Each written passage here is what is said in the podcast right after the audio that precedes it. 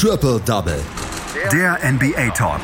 Auf meinsportpodcast.de. Das NBA-Debüt von Zion Williamson war mit Spannung erwartet worden, endete am Ende für die New Orleans Pelicans mit einer 117 zu 120, 21 Niederlage, aber der Youngster, der konnte trotzdem ein dickes Ausrufezeichen setzen. Darauf gucken wir gleich hier bei Triple Double auf meinsportpodcast.de. Außerdem haben wir uns noch das Ende der Niederlagenserie der Houston Rockets vorgenommen. Wir, das sind meine Wenigkeit Malte Asmus und vor allem unser Experte Amir Selim heute. Hallo Amir.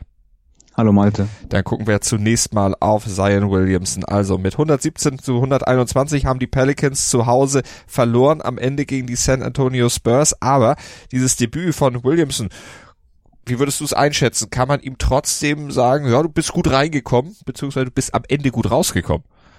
Genau, er hatte zu Beginn ähm, in, der, in den ersten äh, drei Vierteln äh, nur zwölf Minuten gespielt, hatte da auch äh, nicht wirklich viele großartige Szenen. Also glaube ich, seine ersten Punkte müssten im zweiten Viertel gewesen sein. Davor auch kleinere Szenen, ein Assist und so weiter und aber auch vor allem einige Turnover.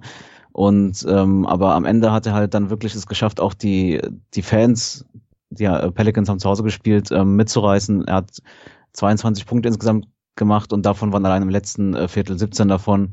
Ähm, in einer kurzen Sequenz hat er hat er ähm, vier Dreier gemacht. Also er hat direkt äh, aufblitzen lassen, zu was er denn fähig wäre, wenn er, wenn er vielleicht wirklich mal dann länger fit bleibt.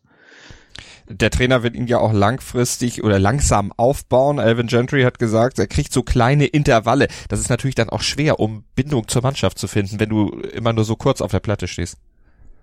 Ja, natürlich. Es wird auf jeden Fall seine Zeit brauchen. Ähm, ich glaube, was man ähm, zu dem Zeitpunkt dieser Saison ähm, oder zu seinem Rückpunktzeitpunkt nicht gedacht hätte, ist, dass die äh, Pelicans so gut noch im Rennen sind um die Playoffs. Es war ja, man ging davon aus, dass sie vielleicht eher am Ende der der Western Conference ähm, stehen würden, aber sie gerade heute gegen die Spurs hätten sie mit einem Sieg durchaus da auch nochmal äh, in, einen guten Punkt setzen können. Und ähm, ich glaube, deswegen wird man ihn erst recht vielleicht ähm, langsam, genau, langsam einführen, einfach um auch die Chancen auf die Playoffs ähm, dazulassen. Aber man hofft natürlich auch, dass er nochmal ähm, die Mannschaft stärken kann und dass man äh, Platz 8 sichern kann. Jetzt ist natürlich so ein Debüt auch etwas, was so ein junger Mann, der ist gerade erst 19, dann auch so emotional sicherlich ein bisschen belasten wird. So dieser fahrige Beginn. Einmal hing es wahrscheinlich damit zusammen, dass die Bindung zur Mannschaft noch fehlt, zum anderen wahrscheinlich dann auch die Tatsache, ja, dass da eben Zuschauer sind, die dich anju anfeuern, dass das Fernsehen da ist, dass äh, vor allen Dingen im Vorfeld ja schon ein ziemlicher Hype drum gemacht wurde. Ja, also ich glaube, der Hype ähm, ähm, war wirklich äh, ja verrückt an manchen Stellen sogar. Also in, in den USA hat ESPN ähm, online sogar eine eine Zion Williamson Cam angeboten, also eine Kamera, die sich das ganze Spiel über auf ihn fokussiert hat. Also man konnte ihm quasi zuschauen, wie er auf das Spiel zuschaut. Also ähm, man muss schon sagen, der der Hype war schon wirklich sehr groß. Er hat halt, wie gesagt, man hat man hält ihn mit mit seinem Talent für einen Spieler, der der definitiv das Potenzial hat, ähm, einer der Besten der Liga zu werden und das halt eben auch für eine gewisse Zeit, dementsprechend der Hype. Aber ja, dass er dann ein bisschen nervös war oder vielleicht auch dann erstmal ein bisschen Zeit gebraucht hat, sich zu finden, ähm, ist, glaube ich, verständlich. Aber wie gesagt, am Ende diese Sequenz, die er hatte, ähm, wie gesagt, mehrere Dreier, ähm, auch ähm, zwei, ähm, äh, ein LEU und ein Putback-Dank, also ähm, er hat da wirklich schon ähm, begeistert und ja, sogar die, die Fans haben sich sogar dazu hinreißen lassen, erste MVP-Rufe zu rufen. Das mag jetzt vielleicht etwas sehr verfrüht sein, aber ähm, ja, wie gesagt, er hat ähm, direkt gezeigt, zu was er ähm, fähig ist und ja, man muss jetzt sehen, ob er dann es schon schafft, in den nächsten Spielen vielleicht schon ähm, darauf äh, aufzubauen oder ob er dann vielleicht jetzt, wie gesagt, dann doch ein paar Spiele braucht, bis er ähm, ja, bis er dann seinen Platz findet in der NBA. Was hat denn ansonsten zu dem Sieg der Spurs geführt? 121, 117 sicherlich Lamarcus Aldridge, der hat ja auch eine schöne Bilanz am Ende vorzuweisen. Ja, man hatte den Eindruck, gerade in der ersten Halbzeit, ähm, ähm, wenn er im 1 gegen 1 aus dem Post ähm, ähm, werfen konnte, gab es keinen bei den Pelicans, der es geschafft hat, ihn aufzuhalten. Also es gab auch wirklich eine, eine kurze Sequenz, in der mehrere Würfe hintereinander einfach, ja, der Ball kam zu ihm und dann war klar, der, der fällt jetzt. Und ähm, die Pelicans haben dann versucht, ihn zu doppeln, aber das hat dann, wie so häufig, dann auch Räume für andere gegeben. Ähm, was aber auch dazu beigetragen hat, äh, dass die Pelicans in der ersten Halbzeit vor allem so schwach waren, war, ähm, dass Brandon Ingram äh, keine gute Nacht hatte. Er hat zwar 22 Punkte gemacht, aber nur 6 aus 22 getroffen.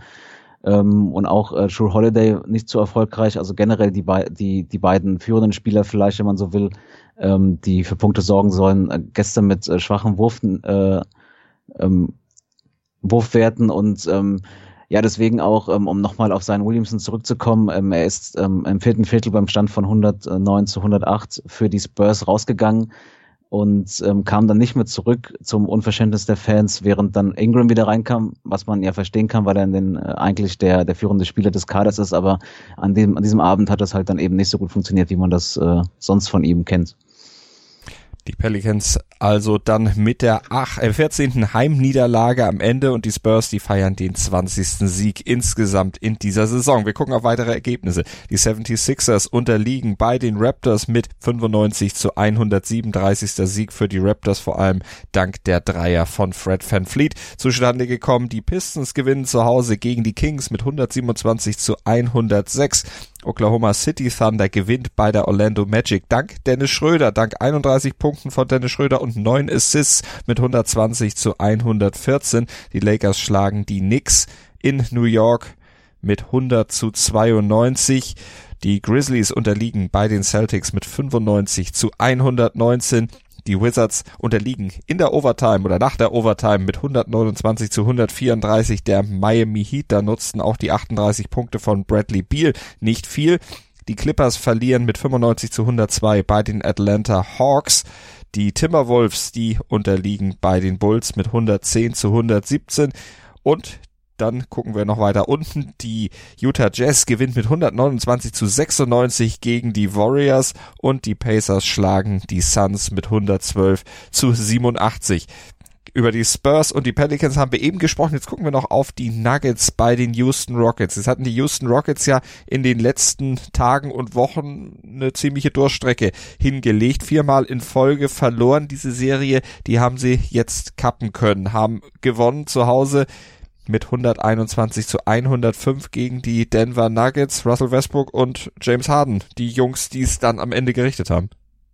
Ja, genau. Und ähm, nachdem es ja zuletzt so war, dass Westbrook eine bessere Phase hatte und Harden eine schlechtere und am Anfang der Saison war es eher umgekehrt, ähm, haben äh, gestern beide gute, gute Zahlen geliefert.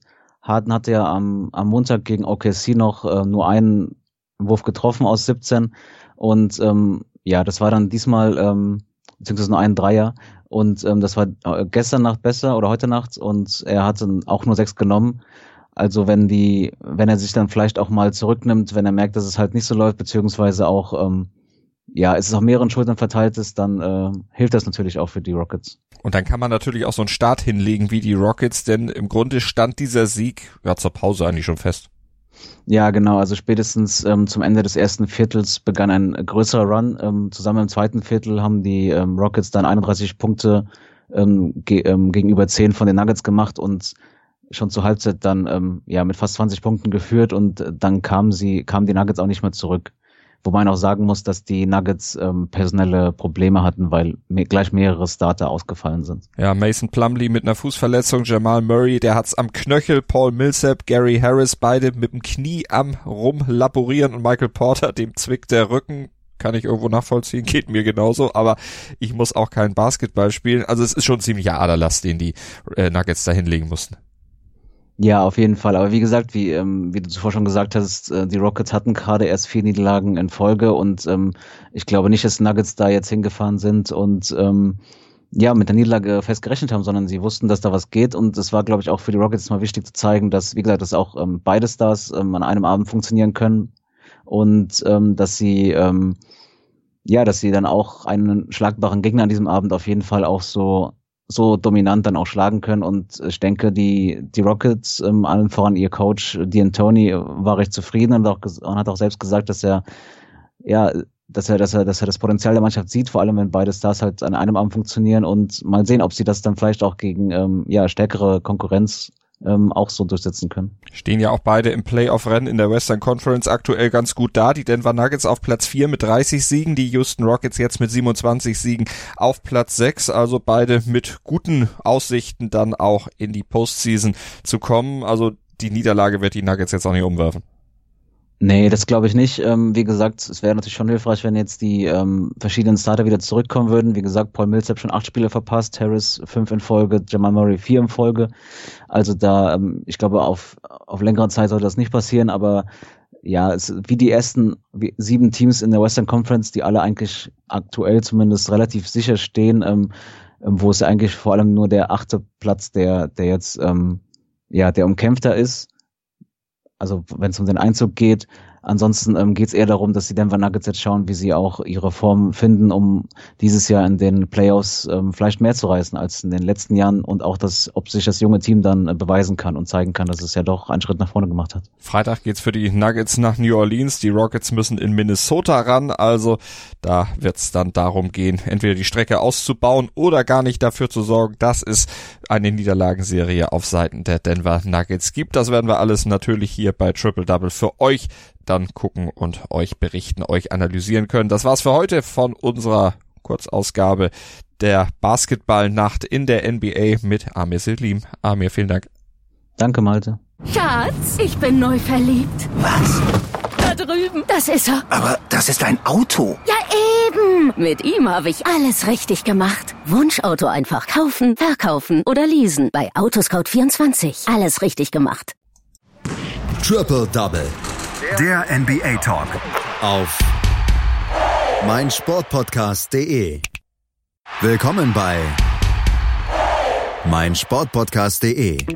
Wir sind Podcast. Wir bieten euch die größte Auswahl an Sportpodcasts, die der deutschsprachige Raum so zu bieten hat. Über 20 Sportarten. Mehr als 45 Podcast-Serien. Über 9000 veröffentlichte Podcasts. Und über 5 Millionen Podcast-Downloads. Allein im Jahr 2018. Wir sind Podcast. Wir sind meinsportpodcast.de.